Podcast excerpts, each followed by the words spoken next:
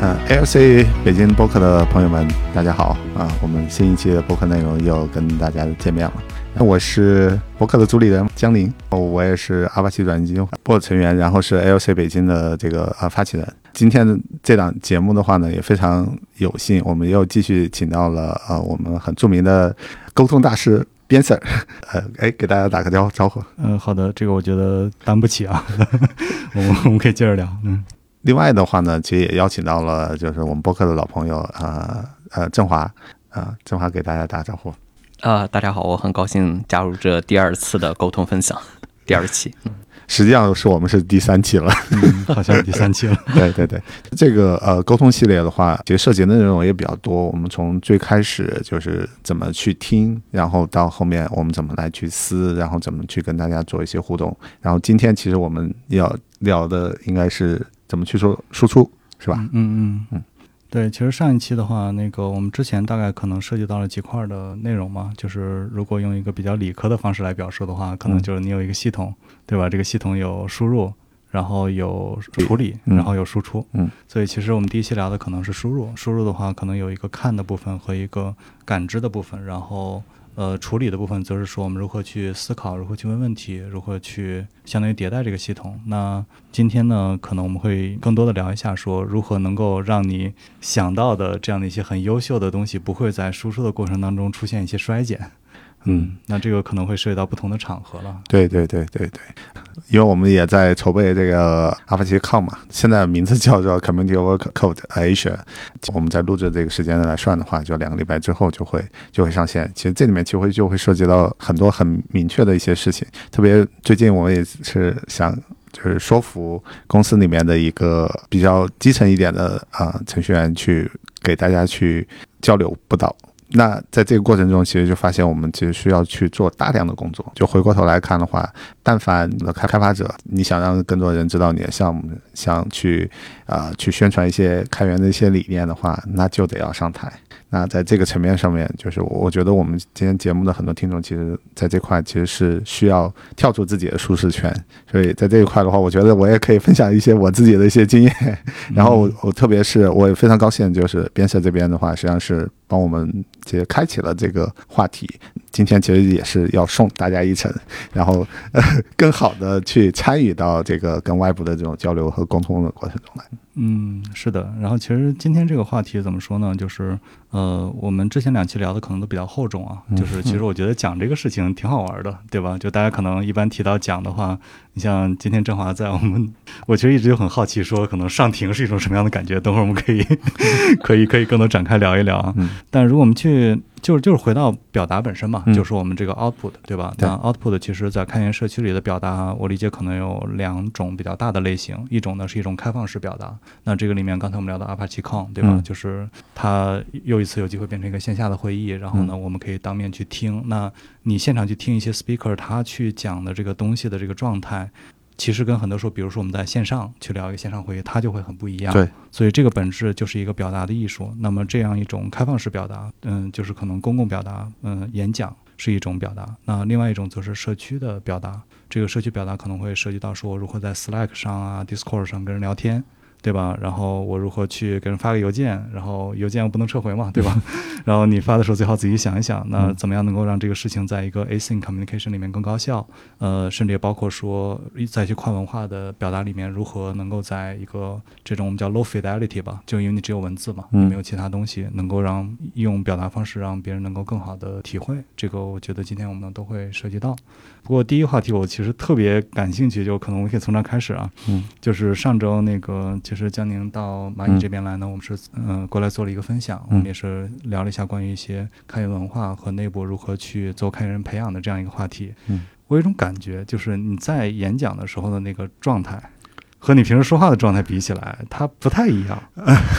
就是呃，我也可以直说啊，反正都很熟。就是一个是通畅很多，另外一个是我觉得那个状态，包括你自己本人的那种那种感觉，其实能很明显感觉到，就是是很积极的一个一个状态。就是你觉得对于你来说，这个这个发生了什么呢？就是你是怎么去？你有在 train 吗？或者说？呃，其实没有专门去 train。我我我觉得可能有一点就是环境使然，就是的确是需要有一些人来疯的人。这种支持支持啊，就是我回想一下当天的这个状态，其实最开始的时候就是因为大家都抱着本子来嘛，然后我感觉可能呃能跟大家互动的内容其实并不是很多，因为我我自己也做了一些准备，我发现我准备的那个材料的话，就是教条的东西太多了。后来其实做了一个转换，就是相当于是去去问大家一些偏偏灵魂的 的拷问，就是为什么大家来做开源？然后在这个过程中，实际上收获了很多大家的一些反馈。我觉得这个这的确有了这种呃一来二往的这种机会了之后，然后我觉得去勾起了很多我的一些呃表达欲。回想起来的话，我觉得就是因为 因为很多东西它积累在那儿了，然后突了一下就 都出来了，而且而且我也用了很多技巧，呃，特别就是反问，其实给一些时间让我来做准备。就是我们平常录节目的时候，实际上我能感觉到，就是有些时候我会着急。一着急的时候，说话的时候就会出现一个问题，就是我会不断的重复。还好有这个剪辑设备啊，这个大家听到的时候，其实可能可能还会好好很多。但是我自己剪我自己的这个说话的时候，我其实是比较痛苦的，因为有太多的这种口水话或者什么的，就是在这个层面上，我觉得还是需要去多做锻炼。但当时那个状态，其实呃，其实如果不不是边塞专门去提的时候，我可能还没有完全注意到。但现在回想起来的话，的确就是要上台，然后要跟大家去做交流。反正就会把自己这个状态 逼在某一个 水位线上，这样觉得可能对我后续也有帮助。就是说我可能要做一些暗示，把这个情绪先引导起来啊，这样的话呢，我们觉得可能沟通起来可能会更更好一些。嗯，你说这个还，你说这个状态其实蛮有意思的。就是之前，呃，因为我记得我们商学院里面有一门课嘛，就是专门讲关于 communication，就啊 effective communication。然后教那门课的老师实际上是一个话剧背景，嚯、对，就那门课他同时也是在话剧的这个里面是 offering 的，所以嗯当时当时上第一堂课的时候，那个老师说啊，我们教你们一个这个上台的演讲的技巧，就是你可以站到台上说这个 curtain up，就是幕开了。这是一个非常典型的一个话话剧术语。然后他说，嗯其实我们会建议你们每个人啊，在你们想要去做一个演讲，这个演讲可以是任何情况，比如说你要去做一个汇报，然后呢，你要去做一个这种 TED 演讲，这种嗯包括各种各样的情况，你在开始之前都可以去做这样一个心理，甚至哪怕动作上的暗示，就是 curtain up。哦，然后把自己切到那个状态里面去，然后当时觉得好幼稚啊，然后后来发现说，嗯，还是有用的。嗯对，就是它其实，当然这个事情可能对于有些人来说，它是一个这种我就可以做一个很夸张的动作，然后有点把我自己从这个这个物理层面来来拽醒。那另外一些人可能更娴熟的，他不用这么做，嗯他只要心里说 OK 开搞，然后就可能能进入那种状态。嗯所以其实这边也请教一下我们大绿啊，就是就 是有没有叫开播的有没有这种就是比如说你上庭了 那种感觉？嗯嗯，其实还是有这种感觉的，就是上庭之前先给自己一个暗示，我们很强，我们的这个事实理由都很强，然后开始上，然后先说最关键的话，就是说我们这个案子大概的事实是这样，我们依据现在法律觉得，呃，结果应该是倾向我们我们这一方的，然后我们很强，然后在下面就是把法律讲一下，把支持我们的事实讲一下，然后最后在总结的时候再说一下我们很强。一般来说就是呃法学院或者说这个进了律所之后会有这样的 trend，、基本上是说在庭上的这个表达方式或者这个论断，基本上是采用这样的方式来进行，就是和法法官做一个 present，然后也是和对方然后来做一个比较好的 argument。嗯对，嗯哦，这气势很重要。要一开始气势就下来的话，我觉得就会被别人扭扭着打。尤其这种还有点就对抗性的。一一般来说，我们其实上台来讲的时候，就是如果只是单向 present 的话，我觉得会比较 boring。就是因因为疫情那那段时间的话，大家很难面对面交流，基本上就是对着屏幕在那说。我也做过几次，然后我发现会会有个问题，就是我到后面我就直接念念稿了。嗯，那个，呃，虽然这个对于我的英文演讲有一些帮助，但是我觉得可能就缺乏激情，就是你你很难跟大家有一些互动。嗯，这个其实蛮有意思的，就是顺着刚才两位这个点，我觉得刚才两位去提到一个共性的事情，叫做我们会有一些，嗯，我们在表达的时候，它有两套，它可能有很多套嘛，嗯就是它实际上一层一层的。第一层可能是我这个里面的 factual 的，就是我的事实性的东西是什么。那这里面可能就有一个问题，你们会觉得逐字稿，或者说，就比方说，正话你在上庭前，你会准备一个逐字稿吗？还是说你们会怎么处理这件事儿？呃，我们一般会准备提审提纲，会把我们大概要讲的事情，我们每一个事实所这个支撑我们这个理由或者支撑我们的观点都给列清楚，不会说准备这种逐字的稿。对，因为在庭上可能是我们在庭前会准备一些说对方如果是说和我们争辩的话，他们会有一些什么样的证据，有些什么样的理由，我们可能会有一些反驳的地方。当然，这个如果说事前能够预料比较好的话，会准备的比较好。当然，也有一些可能是出乎意料，对方提了一些，比如说新的事实或者理由，那这个时候可能我们就要有一定的预案，但是要看一些随机应变的一些这样的情况。嗯，然后江江宁呢？keynote speech 的时候，有些时候需要做那个组织稿，就是一年、两年、两年前，就是嗯，阿布奇康北美的时候去做做演讲，那时候是其实是代表华为去做做演讲，然后内容的话，其实是我自己可以可以选，但但当时的话，就是也参考了一下，呃，大家就前期做的那种 keynote 的演讲，我觉得最能打动人的时候，实际上还是说跟你自己相关的一些故事。那当时就是有个策略，就是要讲自己的故事，但讲自己故事的时候，就是说肯定当时也没有练得很好啊，就是说要侃侃而来，而且还是要用英文就写的组织稿，而且那组织稿就是改也花了挺长时间，然后也是找人帮着帮着来去更更地道一点。然后那时候去练的时候，我就发现了啊、要说播道，我 我我得迈出自己的舒适圈啊，然后要让更多的人更多的了解我嘛，知道我的故事，然后就吸引更多的人参与到这个开源。当时那个题目呢，其实也花了很大功夫，就是说，呃，开源社区是程序员的乌托邦，那我就是用自己的故事来去证明。当时这个呃也讲了很多，包括我我刚其实提到就是啊上个月上个月在那个啊就接待北大的留学生的时候，实际上也是要给他们讲这方面的这个东西。我我后来发现呢，就是逐字稿只是说帮我们来理思路，你要真正的就是能够。比较有激情的跟大家去做这种交流的时候，就是你你不能被那个局限，因为因为有那个东西放在那儿的时候，我就会想着去念，就是我我有一个拐杖在那儿了。后来我发现，实际上就是你如果能把它融会贯通，还有一个就是跟大家能够有以有一个比较好的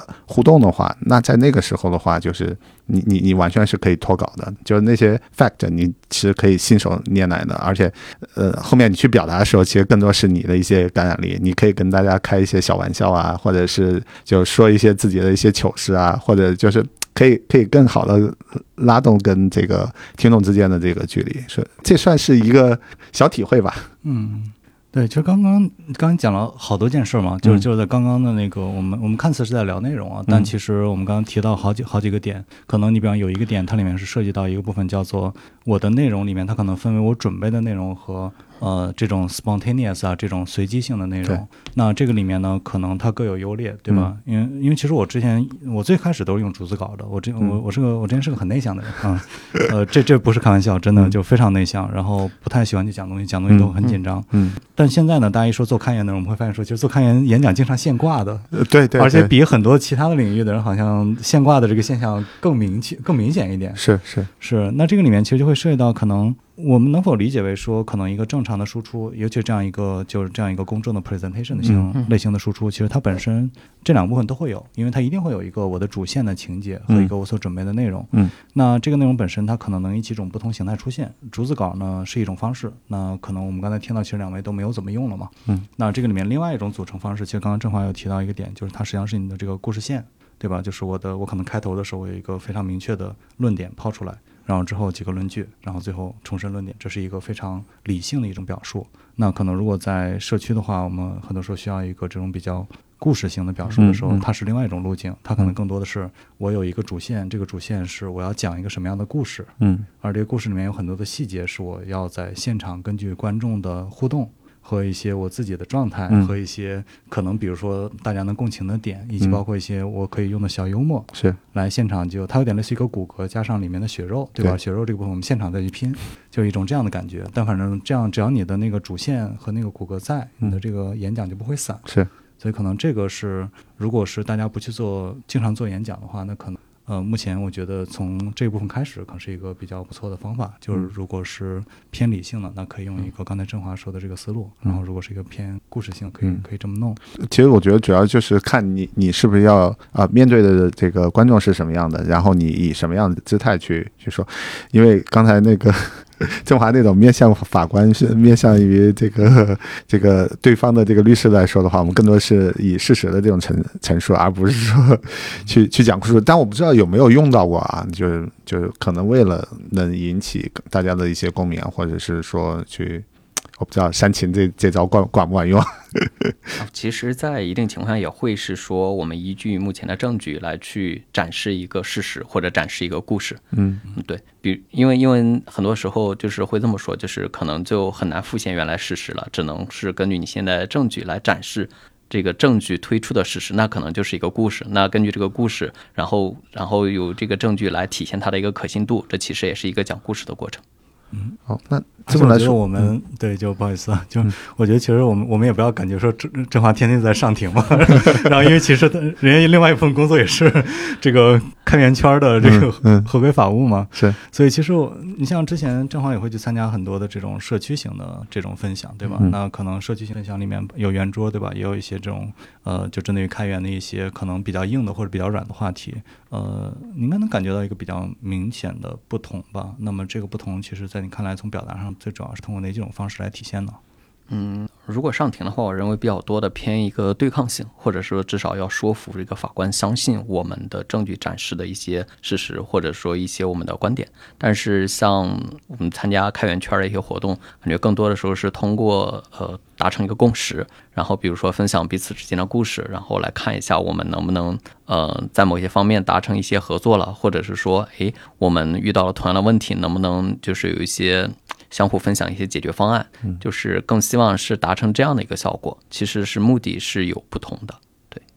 包括我们展示方式肯定也是不同的。像在法庭上，肯定对抗性更多一些；像在这个开源群的分享或者是圆桌中，我们往往就希望能达成某些共识，然后比如说一起来推一件事情往前走，或者是说能够寻求某一方面的合作。对，嗯，甚至如果顺着你这个思路往下讲的话，对，其实其实这个话题很有意思，就是这就回到说。我们在表达的时候，它的表达的目标是什么？对，可能有一类的表达的目标是为了说服，对吧？说服性的一个表达目标，这个是不管怎么样，我到最后需要达达成这个 deal。对，这个是一种情况。另一种情况呢，则是一个呃共识型目标。那我们聊到最后，我们希望大家能够。不管是通过故事啊什么样的方式也好，到最后能够形成一个说我们就这个事情达成了一个明确的共识。呃，我刚才其实是对这一点还有一个可能还有一个补充，就是说，也许有些时候我们不是为了达成共识，相反我们是为了达成一个非共识。就是说，包括很多的 brainstorm 的这种沟通也好、分享也好，甚至包括很多的圆桌，大家会专门引引入不同背景的人来问一些比较。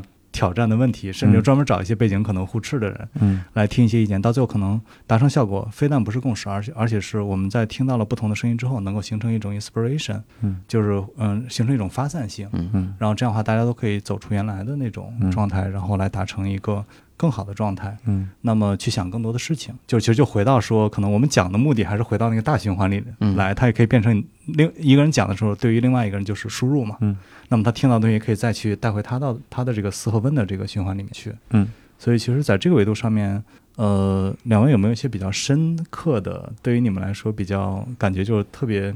呃回味的那种演讲，或者是这样的一种沟通？我我觉得可能。有些东西它是给你有启发的一些演讲，可能呃讲者的经历啊，或者是呃一些东西的话，可能是我没有经历过的，就是拓拓宽我的这种视野的。我觉得在某种层面上面会有些帮助。然后那种有共情的那种的话呢，可能更多的时候就是去。宣传一些理念，我们就达成达成一些啊共识的呢那那种方式。我觉得又其实又回到你之前聊的那块内容的时候，我们其实是目的肯定是不一样的。就是里面我觉得可能也会有一些具体的一些技巧去帮助大家去去做这方面的这种表达和沟通。我这边可能没有具体的一个演讲或者具体的一个分享让我有有这种感觉，但是有些确实是有些演讲里面一部分内容确实让我有这种就是，诶，我以前从来没听说过，原来开源是这样的一件事情，或者说我们这样做开源的合规或怎么样可以达成一个比如说技术信任或某方面的一个目的，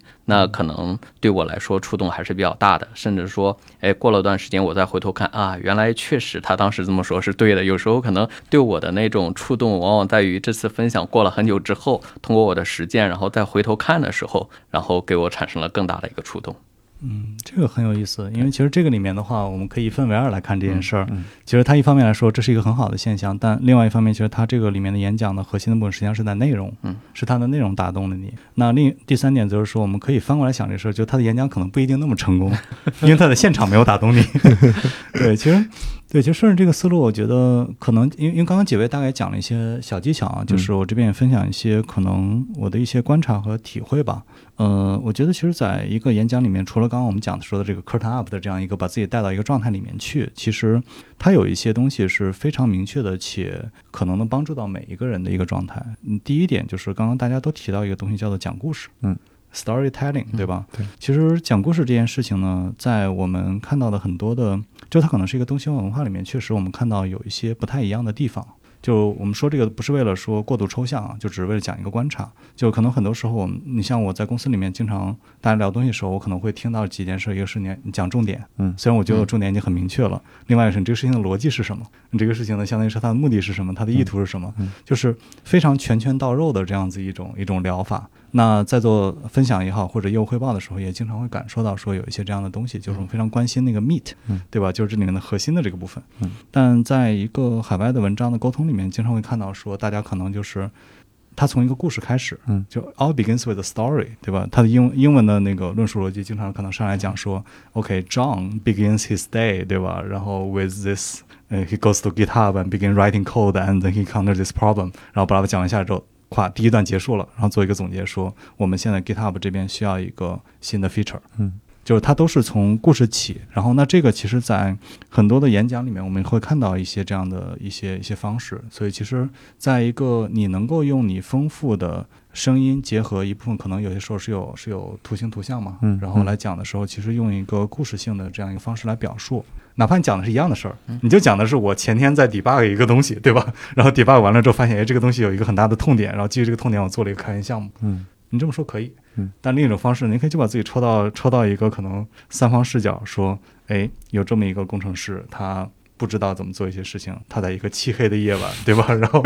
debug 到了晚上十点多，嗯然后甚至警卫都来关灯来赶他走，嗯，他就一下子变得丰富了很多。对对，嗯，所以这可能是一个点，嗯就是说到这个 storytelling 的话，其实我以前没有想那么多，因为我觉得我是理科生，我可能就直接的就阐述一些事实，其实就就可以了。就直到后面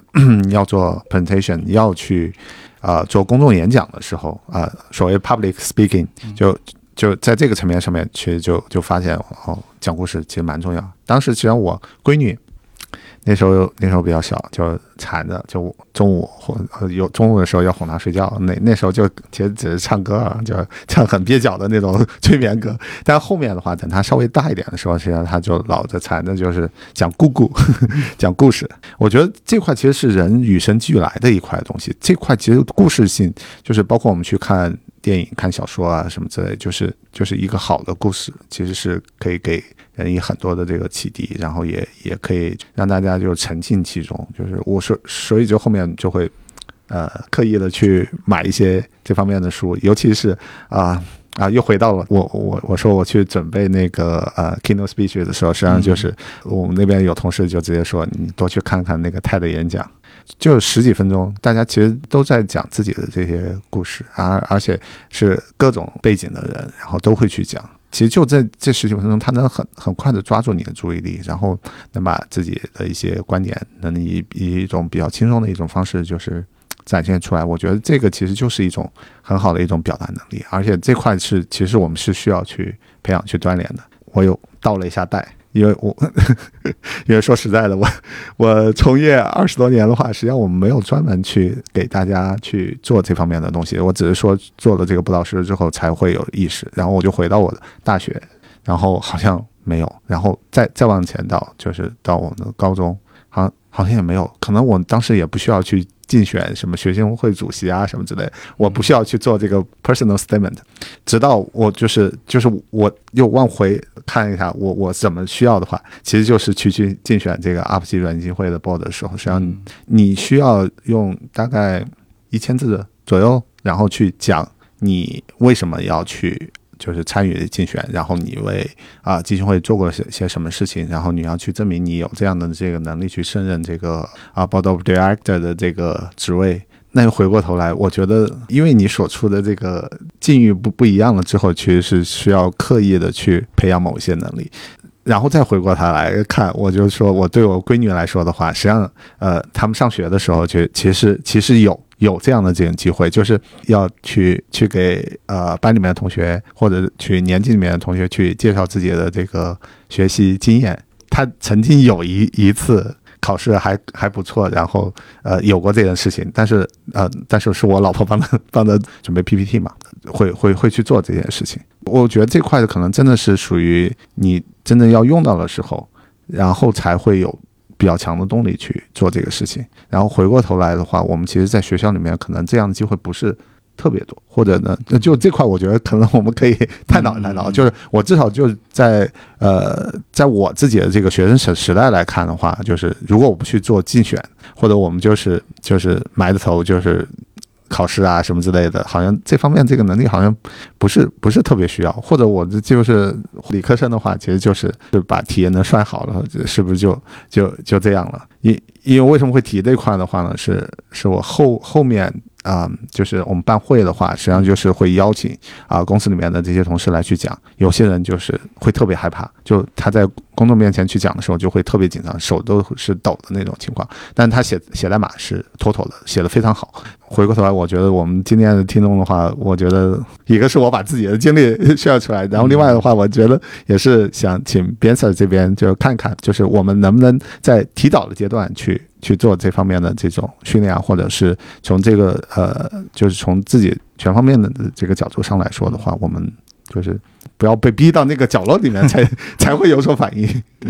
那个振华，你你刚刚提到说，其实我们律所有时候会有这个 training，对吗？它大概会一个什么样的形态出现呢？嗯，其实，在法学院就会有这种类似的 training，就是叫 moot court，就是模拟法庭啊，就会模拟说。当一个真正的庭审发生的时候，大概你需要做什么？对，如果你是法官的话，就是你扮演法官的话，需要做什么？其实还是有比较多的这样的机会的。另外还有一些这个相关的比赛，比如说你可以参加，比如说刑事法庭也好，仲裁庭也好，这种相关的比赛，你都会有很多这种类似的机会。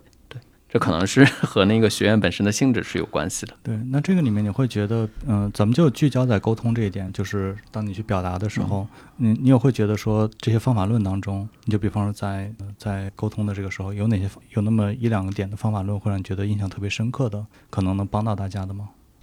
哦，我理解这个可能还是和专业本身是有相关的关系的，就是我们会学一些这种相关的课程或者相关的一些准备工作。比如我在法学院的时候，除了这种就是模拟法庭之外，还会学一些 negotiation 的专门的课程。我们学的那本书应该就是《Getting to Yes》，就是那本很很很有名的书。对，所以会在很大程度上帮助大家在有一定的展现吧，或帮助大家在方面能力有有一点提升。对，但我理解很多的这个学校其实不会教这种 类似的内容。嗯，对，这个这个蛮有意思的。其实，呃，《Getting to Yes》那本书实际上是 negotiation 这个相当于说沟通课也好，或者我们叫谈判课吧，可能更准确。那本书其实是谈判课当中的一个经典教材。然后我也是，因为我我刚不久前刚读了商学院嘛，所以其实我觉得商学院跟法学院其实有一些这种方面类似的地方，只不过可能确实是两个风格会不太一样。嗯，然后而且挺互补的。对你像我们当时，我们我记得当时 negotiation 那门课的那个老师，我们就说我们现在不讲《Getting to Yes》这本书了。呃，对，然后为什么？是因为大家都读过那本书。而在一个套路都会了，是吧？是的，因为当大家都读过一本书了之后的话，它就会出现一个问题，叫做我的这个猜疑链就变了。就是当有些时候，你像那个我，我前两天刚刚在读另外一本书，那个呃，是是关于如何如何提问的，提问的艺术。那里面提到一个点，就是。一个 CEO 直接把一个，就他也讲了一个故事，他说，哦，有这么一个 CEO，直接当天出门就把一个进进来的 sales 踹出了门，然后他看到说，他说啊，那个大哥你怎么了？他说，他进来之后问了我第一句话，你知道他问了什么吗？他说他问了什么？他说。What keeps you awake at night？到底是什么让你在晚上睡不着觉的？那么你们这这种不就是这种书里教的最菜的问题吗？嗯，当然大家会说这是一个最佳实践，嗯就是对吧？上来之后你去卖人东西，你先不要说我有什么，你先说你要什么，但你要什么？啊痛点是对，痛点是什么？痛点里面最最快的问题就是，呃呃，这个可能是说，我问你，就你让你睡不着觉的东西是什么？嗯但当大家都读过这本书的时候，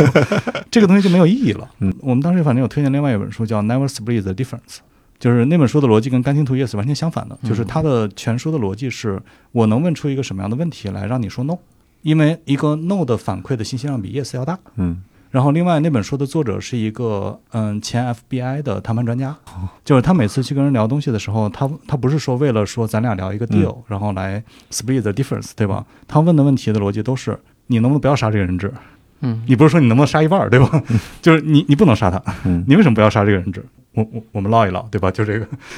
所以所以其实他那个里面的一些理念呢，从我觉得从一个谈判学的角度出发，其实它是有一些这种相应的方法的。然后呃，另外刚才我们在聊这个话题，本质逻辑可能是，我觉得其实刚才江宁讲一句话挺挺打动我的，就是他在倒带，对吧？嗯就是你在倒带。我其实也倒过带，就是说我觉得其实我这个人的表达上来说，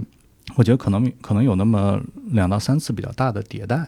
然后一次迭代就相当于说，嗯，可能去一个英文国家，这个是没办法被逼的，对吧？就是因为大家表达方式不一样。就是当你用一个很内敛的方式去表述的时候，你发现没有人懂你，而没有人懂你。我记得有一次印象很深，就是说，呃，我用了一个非常这种有点类似于很收敛的方式，就是类似于今夜月色很美，对吧？这样的话去讲一些对方听了之后可能会觉得似是而非的东西，然后对方就会明确说我没有听懂你在说什么。就是你当时跟我说的意思，我并没有懂你在说是这么个意思，所以在前两期里我们有大量的关于就是如何去怎么讲呢？如何去思考，如何去问问题，这样这样的一些讨论，其实本质也是因为我是受害者。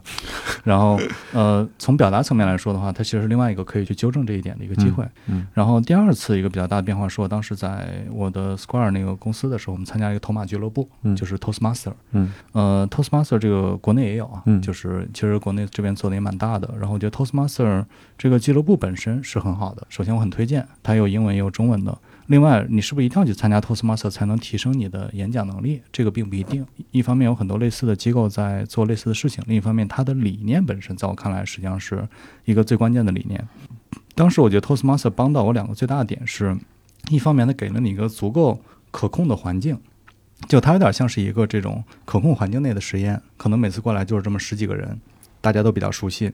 然后它有非常严格的 protocol，就你必须遵守这个 protocol，你不是来散养的，你不是过来我听一听就完了，来的每个人几乎都要说话，嗯你不说话，你可能要扮演相应的角色，对吧？你可能要去给出别人，你可能要给别人打评论，嗯然后呢，你可能要去注意他话里的这个嗯、filler words，就是相当于这种没有必要存在的词。每个过来人都有任务。嗯另外一个，它有一个环节就是 table topics。table topics 其实本质来说就是一个呃这种呃 spontaneous speech，就是我就一到三分钟的时间，然后呢，这个 table topic master 会有一个主题。你就比方咱们今天三个人，我现在现场就抛一个主题出来说，它这个主题可以非常天马行，有一些它会针对于不同类型的问题，比如说发散型的问题，比如说针对于说服型的问题。你像今天今天我的问题可能是，呃，如果你被关到了一个笼子，沉到了水底，你现在有一分钟的时间，你会说什么？就是一些这样子的特别的天马行空的东西，但你说什么都可以。嗯然后有些人就会用这个，你你会发现他会出现各种各样奇怪的事情。然后有些人就会用这个说，他会讲一个他生活的故事。嗯他说：“哦，我我反思了我的一生，就有点类似于我在写个墓志铭这种这种感觉。”然后另外一些人则是说他他会完全架空，就是去他从一个第三者视角看到说：“哦，look at that person。”然后 he's so，就是他用非常 descriptive 的一种嗯方式去形容了这样一个场景，然后把它变成了一个这种很有形容感的一个东西。然后第三类人则可能会说，他不去讲这个事情，他要讲说为什么这个人会被沉到这儿，他就编故事了。嗯嗯所以其实这个里面就会出现大量的这种，相当于说他是强迫你去在现场去做一个非常临时的思考，而这种思考本身呢，它不是一个这种可能，比方我们小时候大家可能参加过辩论、辩论、呃辩论啊嗯。这种，因为辩论训练的是一个非常重要的，但是是一个非常单一的能力。他会训练一些这样的东西，然后另外现场的所有的人他会直接给你反馈，嗯，就你比方说 table master 是到最后是呃这个 table session 结束之后，他会评出一个当天最好的，然后呢，大家这个是互相投票的。你比方说，我嗯投前两名，然后其他人投前两名，最后综合下来说，觉得这个特别好。嗯，所以其实这个过程它有大量的正反馈，也有负反馈。你比方说，在最后的时候，他会解释说，哇，我今天我我注意到，可能刚才江宁讲话的时候呢，嗯用了十个啊，嗯，然后大量的 um，然后说了一些这种呃有些重复。他会直接把这反馈给到你，然后你就会注意。嗯所以其实，呃，我觉得那个对我的一个表达是一个很大的提升。那么这个里面其实从同就是从听众的角度出发的话，我觉得一方面，如果你周围有些这样的机会，倒不妨可以去尝试；另一方面，其实如果没有这样的机会，那并不影响说，你比方说你就找几个三五个亲朋好友，大家就是做这样一个很小的一个这种沟通的训练，然后类似的资料其实也都能找得到。那我觉得其实这样一个推 a topics 是一个蛮有意思的，就是大家完全可以就每次吃饭的时候聚到一块儿，吃完饭之后我们就哎大家聊一聊，我们今天抛一个主题，这个事情其实并没有任何的限制，嗯说我一定要在什么样的环境下去发生。然后这是我觉得第二次的一个变化，而这个变化本身给我带来一个很大的好处，就是我觉得我我的发散思维能力和现场编故事，包括后来我所有的演讲，从这个阶段开始，差不多变成一个脱稿的演讲了。就是就这个过程，它给了大量的这种正反馈，就是说你会知道说，即使你去脱稿，一定程度上讲也不会很糟糕。然后，另外它的整个主线的那个演讲，其实有一些故事线，比如说第一个故第一个演讲要求就是 Tell me about yourself，就是讲你自己的故事。然后后面它会有专门针对于论述主题的，对于讲故事主题的，会有不同类型的一些讨论，然后也会有一些这种呃，相当于不同 club 之间的比赛。所以这个是我觉得当时第二第二个，我觉得让我得到很大提升的。嗯然后第三个其实就是在商学院的那个，因为商学院那个时候说白了，大家来这儿也都不是混日子的，可 能我们来这儿也都为了可能将来，比方你是甲方，我是乙方，嗯我们大家聊事情的，对吧？嗯所以其实，在那个里面，我们就会发现，其实那个里面一个提升，一方面是我觉得方法论上，可能就像之前郑华说的，我觉得不同的学院它有不同的法论，所以它是补足了我的工程师那个。嗯呃，大家在工程维度上面不会去讲的，但实际上在真正的沟通，比如说开源社区的沟通，其实它本质也是一个寻求共识的一个逻辑，对，而寻求共识也是一个双赢的逻辑。是双赢逻辑还是说去相当于说寻找一个可以合作的点，另外一个可能用一个非常委婉的方式让对方知道一些他们可能现在不知道的。其实从乔哈里窗的那个逻辑来说，就是把共识去尽可能的扩大。嗯那你的这个里面的表达其实是很重要的，就是我要去通过输出一些我的内容，来让你更好的了解到你原来可能不知道我所想讲的这个部分的信息，并且信任我说的是真的，而不是在 bluff。与此同时呢，用一些这种问问题的方式去调动对方的强化里程，这个变宽一些，就是可以让对方愿意分享更多的信息。嗯那对方愿意分享更多的信息，可能跟上一期我们聊的问问题的方式有关，但跟你的表达也有关系。你就比如说我们现在用一个怎么讲呢，就是很很干净 to yes 那种很油腻的方式来问人说，哎，我我觉得这个我们这个合作关系已经这么铁了，对吧？那这是一种表述。嗯那另一种表述可能就是我做这个事情可能有三到四年的时间，嗯我看到了这些问题，我特别想解决这些问题，而我想解决这些问题的原因是，巴拉巴拉巴拉。那这两种表述是完全不一样的效果。嗯，当然这里面还是会有一个猜疑链的问题，但核心的，我我的意思是说，即使你不能去控制对方怎么理解你，以及我们可能不能控制。对方之前的一些经历，比如他可能确实上次跟我们另外一个人谈判的时候谈的不好，这个东西你控制不了的。但是你在表达上面其实是有一些，反正从商学院的角度出发吧，它是有些你可以控制的点。嗯，而这个控制的点的思路里面，一方面是跟内容有关。如果你真的，你比方说我的定价就是这样子，我没得聊，那这个里面也有一些其他的非定价的东西，比如说回到我们刚才提到一些技巧性东西，如何能够让对方在一个关键场合先去说 no，再去说 yes，对吧？嗯能通过 no 给你更多的信息。而到最后，其实就它有点类似于说，可能大家提到项羽啊，或者这样一些，他项羽一辈子没有输过一场仗，但他输掉了这个战役，对吧？嗯就是他，你不需要赢每一场仗，是你只要把战役赢下来就可以了。所以其实从逻辑上来说的话，它也是讲得通的，就是说如何如何能够在沟通里面，一方面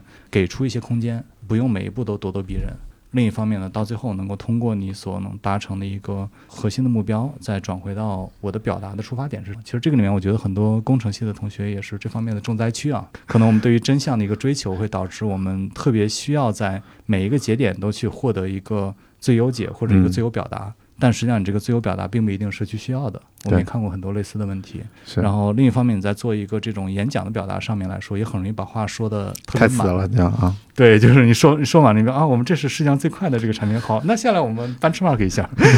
对吧？所以其实有些时候一些表达上的东西呢，是很容易出问题的。嗯另外，尤其在工程也好，在开源里面也好，我们会看到很多这样的问题。嗯、我反正就大概分享说，可能我个人成长的这么这么三个阶段吧。嗯我觉得其实到现在为止。止，呃，我自己的不管是演讲也好，还是表达也好，其实是一个让我觉得很舒适的状态。像我今天过来，我并没有做任何准备，呃，所以这个东西其实我觉得它是有一个很明确的这样一个积累的一个状态，而不是说完完全全的就是我去做一个无目的的重复。对，对，呃、我这边可能稍微能补充一下，就是因为我跟 b e s e r 其实最早接触的时候，其实是通过花肉的这个播客，然后最开始聊这个呃硅谷的工程师，然后里面我记得最清楚，大家工作会很纯粹。就是你，你专心把你手上的事情做好。我我其实我很 enjoy 之前的那个那个工作，但但反过来的话，就是嗯，我们其实还是一个社交动物，其实还是需要去跟更多的人去打交道。在某些层面上面，其实我们掌握好这种沟通技巧是蛮重要的。然后后面我其实我跟边色其实也在一起录播课，然后我觉得呃边色这边其实有有一个我觉得值得。特别值得学的一块就是这个呃话语的这个逻辑性会会特别强，然后基本上就是就一行一行的就展开，然后就跟我们那个 bulletin point 一样的，就其实其实这个主要就是把你的论点都站好了之后，然后一个一个我们顺着来聊，反正特别清晰，而推进下去了之后，自己的这个掌控力也很好，所以我觉得这块是是我观察到的一个 一个现象啊，正好回应一下，就是你前面这几个阶段的这个这个内容，我觉得。背后这个训训练还是蛮重要的，而且这些训练会会帮助大家，所以我觉得，如果我们的听众就是觉得想提高自身的这个表达的这个水平，就是我觉得可能抓住一些机会，然后去跟大家沟通，然后去学一些相关的一些理论呢，其实是对自身有很大的这个帮助的。嗯，这这块你倒你这么一说，我我觉得还蛮有意思的，就是首先感谢啊，我觉得这就这个观察本身作为一个反馈，嗯，其实这个酷豆文化嘛，嗯，对，我们把它用起来，是对酷酷豆文化用起来，对，而而且夸的很在点，我我完全不会觉得尴尬，对，其实这个里面我我我不知道振华平时怎么训练的啊，就就我们大家可以分享一下，我觉得其实有那么几个小技巧，我们可以探讨一下，呃，一个是我觉得表达的时候，其实有时候我会做一个做一个事情，就是我会去观察生活中的东西。然后呢，嗯，其实这个当时可能差不多是在我刚刚读大学的那个时候养成的一个小习惯，就因为我是一个很 sensing 的那种，就我会去我我我很细腻，嗯，我会去观察一些事儿。那你去观察一个东西的时候，其实有一个点是你可以去尝试的，就是我会如何去跟别人讲这个东西。举个例子，我们现在前面有一个这个播放一个嗯嗯嗯一个一个 speaker，这个是个 speaker 对吧？对，应该是一个 speaker，对我现在可能我我就会想说，我如何用三种四种不同的方式去解释这个东西。嗯，那第一个东西它是一个 speaker，嗯，对吧？另一个方式是它是一个在会议室里面能够帮助大家均匀的听到声音的一种工具。嗯嗯，第三个可能它是一个五角形的，有这么五个闪光点的，每一个闪光点都有一个相应的控制器的这样的一个 control system。那第四点可能是它在这个桌上的话，它是放在桌子当中的一个由金属和塑料组成的，嗯、上下两半儿几乎对称的一个 device。就是这这是四这四种表述的话，它是四个完全不同的角度。嗯然而，当我用这个东西去以这样的一个方式表述的时候，其实它每一个里面都走了一个循环。然后这个事情，我原来觉得这个事情很顺理成章，但后来我发现，我我后来就试图问别人这个问题：你告诉我这是什么？然后很多人就啊，这就是一个，这可能比方他就说这就是一个 speaker 嘛。嗯然后我说你再想想它是什么？然后他说嗯，它是一个用在这个 conference room 里的 speaker。嗯，对，就然后我就会很明显意识到说，大家其实看问题的这个对，角度和是完全不一样的。是那我觉得一个看问题的角度不一样的时候，所产生的表达的状态也是不一样的。啊。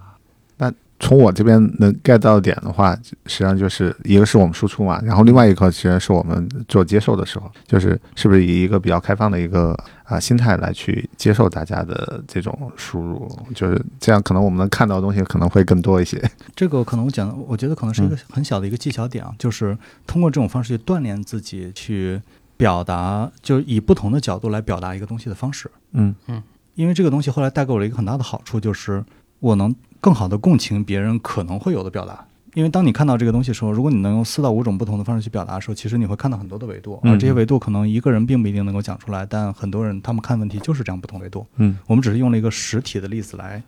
具象化这个讨论而已。嗯嗯对，那比方说就可能如果回到一些比较现实的点，像之前红帽的那个事情？啊，对，对，就是如果现在我问你一个问题，如何去表达红帽的这个事情？嗯如果你的想法就非常的单一，那你就只能用一种方式来表达。是，就是我站在社区的角度上来，红帽为什么要这么干？这个我本来用的好好的，你为什么不让我用啊？对，那这个时候我们就做一个小的小的这个锻炼嘛，就嗯是嗯你现在就是红帽的同学，你嗯你会怎么表达这个事情？红毛红毛同学肯定要说自己的初衷啊，这个对我也希望更多人能参与到上游啊。这个你你在下游在那晃，我我根本都不了解你，我根本都帮不了你。是啊，那现在你那个再转换身份，你是一个嗯 Suzy 的雇雇员，你会怎么表达这个事情？这是一个非常好的一个机会，我可以 可以反击一下。是的，所以所以所以嗯就是这个例子嘛，就其实这个里面，我觉得这是一个我个人的小技巧啊，它并不一定对每个人都有用，但其实你像我的我都有团队新的同学，我会提这个要求，就是说，包括我自己现在有一个 mentee，就是嗯那个一个慈善机构的一个 mentee，我我我当时跟他有问我说，他说你如何去？我觉得你的思考里面有很多的点是，好像你能想到很多不同维度的东西，你是怎么做到的？嗯然后我当时我说我也不知道，所以后来我回去仔细想了一下这个事情，然后我我第二次聊的时候就提到，我说也许你可以试着这么做一下，就是说，呃，一个是用刚才我说的这个方法去用多种不同的方式形容一个东西，另外一个点是我可以看到一个东西，我去试图用比喻去把它讲出来，这个会更难一点。嗯就因为我会用大量的类比，嗯但我在生活当中我会用大量类比。然后他说你这个是怎么想？我说我也不知道，就是我觉得好像就是我看到这东西我会觉得它像什么。嗯这个对于讲技术非常的有用。这个其实，在社区里讲技术，很多时候是如果你能用一个类比去跟他讲，那这个东西就会变得非常的舒适。嗯所以，其实这个我觉得也可能是程序员大家在训练表达的时候，你不用去过度追求说，因为其实大家有时候很严谨嘛，嗯对吧？你比方嗯说，如如果我给我妈妈去讲什么数据库，嗯嗯那这个里面的话，它可能有几种不同的讲法，对吧？然后那可能有一种讲法就是说，你的使用微信里面的每一条信息，你觉得它在哪儿？嗯，就这么来问。然后我说，其实它从性质来说呢，可能跟小的时候我们用的那个记录本儿差不多。那这个时候，任何一个数据库同学都会觉得好像不大对，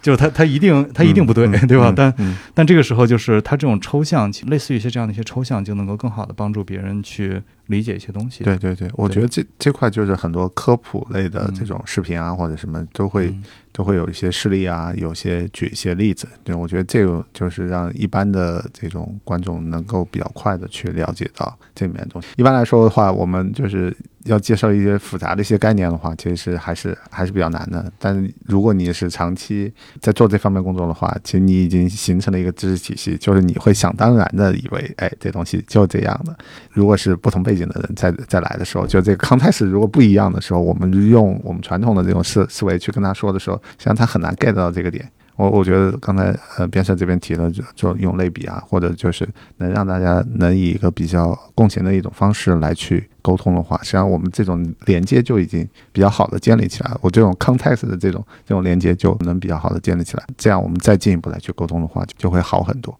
前面一两期的时候，我们也经常聊到，就是 所谓钢铁直男，这个里面里面就是大家可能太多的就沉浸在自己的这个世界里面。所以我刚刚听到呃边塞这边其实这种反馈的话，我觉得这种训练其实是非常非常重要的，这也是帮助我们去站在不同的角度去思考问题，去去更好的与大家共情的一个呃非常有效的一个手段。对，其实正好你会怎么去跟别人讲许可证这个事情，或者说一些法律的概念？因为这个我觉得真的很很晦涩，有时候。就如果同学过来问你说我该用什么样的许可证，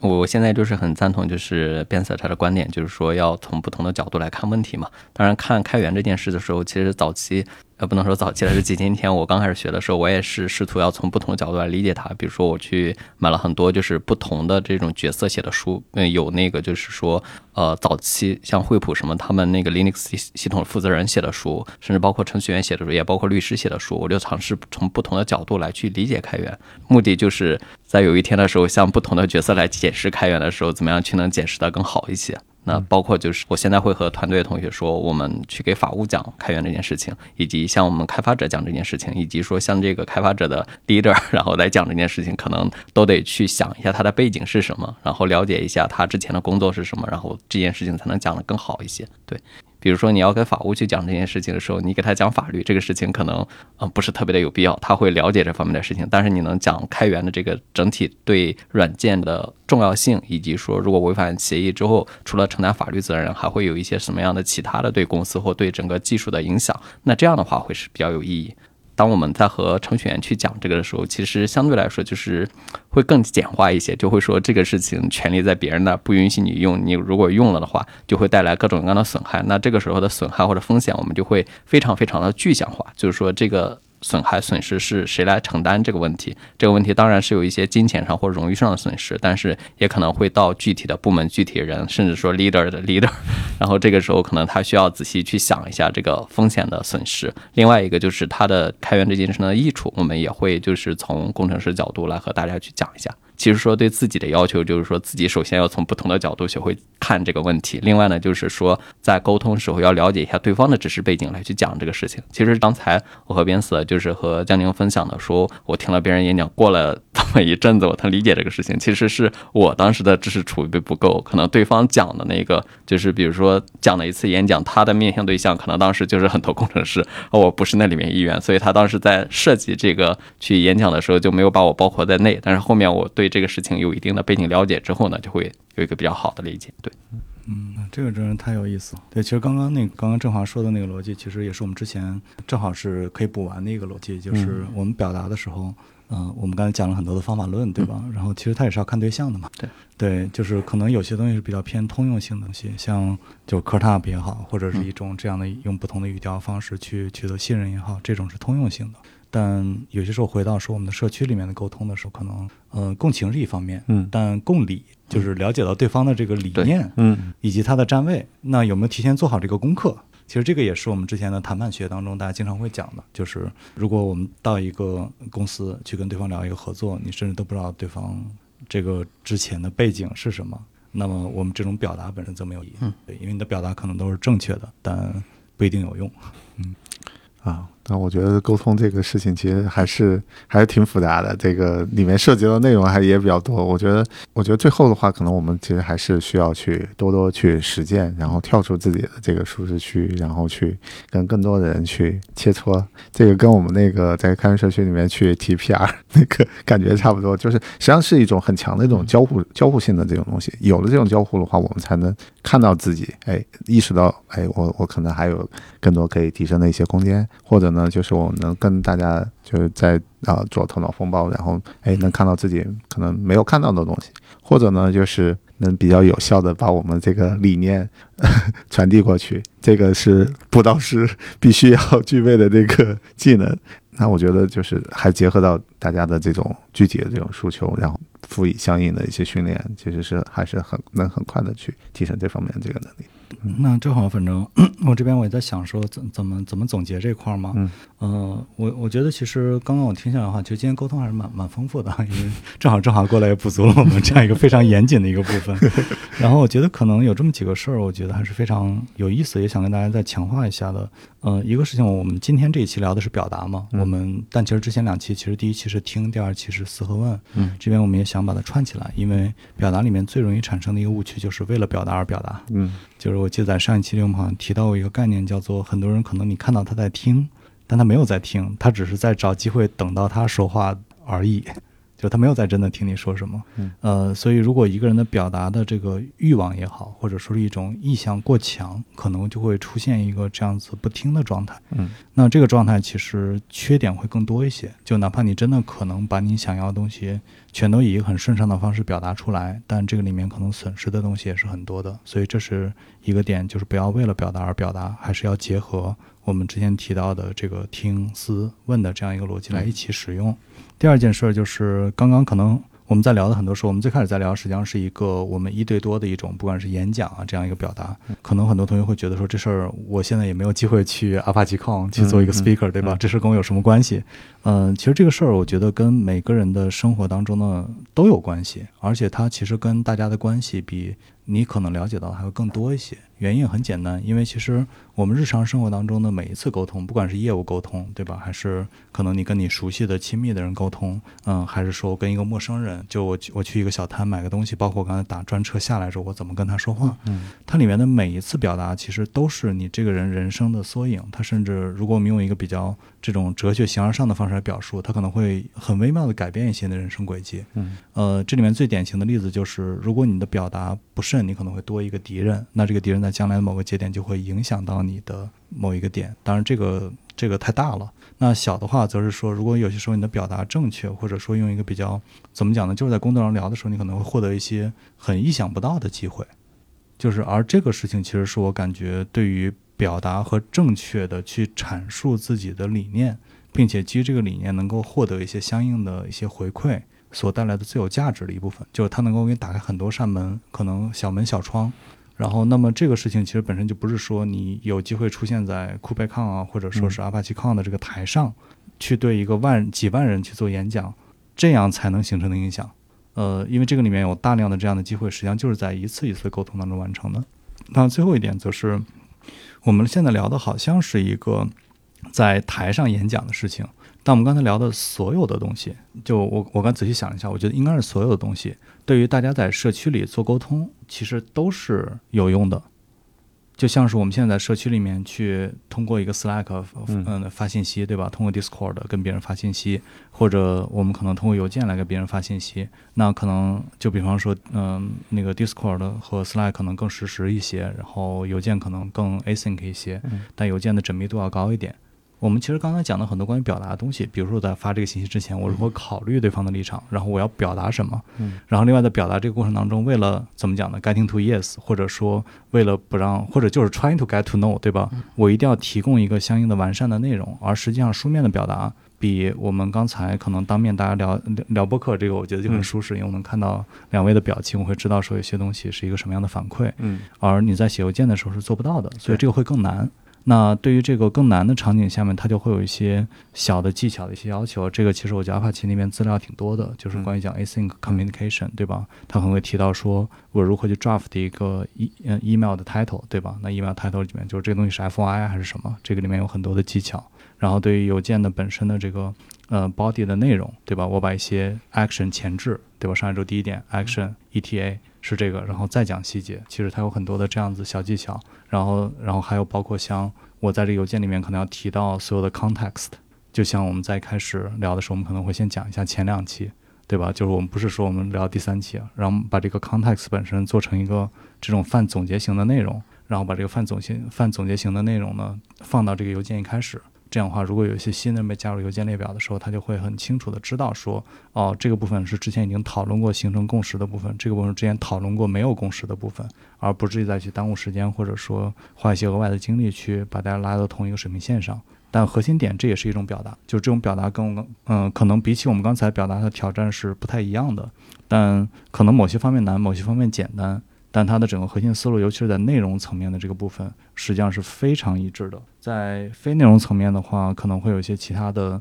呃，一些小技巧啊。这边可能也稍微跑个题啊，就是我觉得，呃，我们看到其实有时候我们在社区说话的时候，其实中国的语境下面，大家有时候，呃，幽默感里面会涉及到一个，我们会开一些比较奇怪的玩笑。那这个里面，因为中国的文化是一个 high context 的文化。呃，就是他的意思是什么？就是我跟你讲一句话，他可能不是这个意思，但是呢，因为一些这种 con context 本身，它能带来一些帮助，就是别人不会误会。举个例子啊，哎，振华，你再这样子，咱俩可就闹掰了啊，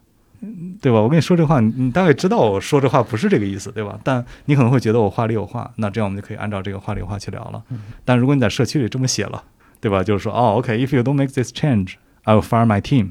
那你最好把你 team fire 掉。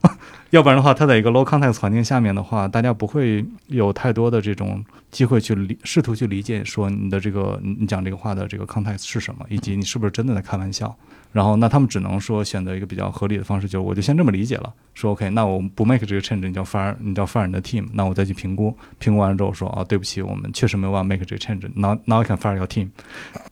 这。就很容易出现这样的情况，然后你到最后你没有 fire 你 team，那大家会说，那你就不是一个很实诚的人嘛，对吧？就你的上一轮沟通，你邮件列表都说了嘛，对吧？你说你你说你要跟你说你要 fire 要 team，当然这是一个比较极端的一个例子，但这个里面其实体现的一个一个点就是说，在我们表达的时候，它的。有一些非内容形式的表达，就包括你的幽默感呀，包括你的观察也好，呃，包括你所讲事情一些方方式和方法，其实是跟呃一些其他的这种软性的东西，你的表达方式以及表达 context 是非常相关的。那这个里面会有一些，就反正今天我们没有太多机会去聊了。然后，呃，但这个里面其实我觉得阿帕奇是有很多资料的，然后一些相关的关于文化的网站，上一期我们大概提了一些各国的。这个外交外交网站上面会有一些提示，就是说你到一个国家做生意，你要注意一些什么样的事项，商务部也会有这样资料。那其实开源社区。我们也会跟各个国家的人打交道，对吧？所以其实这个里面会有一些这样的问题在。对对对，其实其实相对来说，我们可能在社区里面，其实吵架的机会没有那么多，其实更多的是基于代码层面上面去做一些交流，可能相对来说会简单一点。但了解这些呃背景知识的时候，其实是可以让我们就是有一些比较复杂一点的沟通的时候，可能会会更加自如一点。嗯嗯，反正我觉得那个，而而呃。对我来说感触最多的就阿帕奇那个吵架的时候是啊，那个时间会特别特别长，那那个消化起来也也很有挑战。嗯，那有关沟通的这这块这些内容我们就先到这儿，然后也期待这个后续，不管是边色还是振华，多来我们节目多聊聊，我们找一些新的一些话题来进一步来沟通啊。好的。谢谢江宁，好，行，谢谢，好，那我们今天的这个播客节目就到这了，嗯，好，大家拜拜，拜拜，拜拜。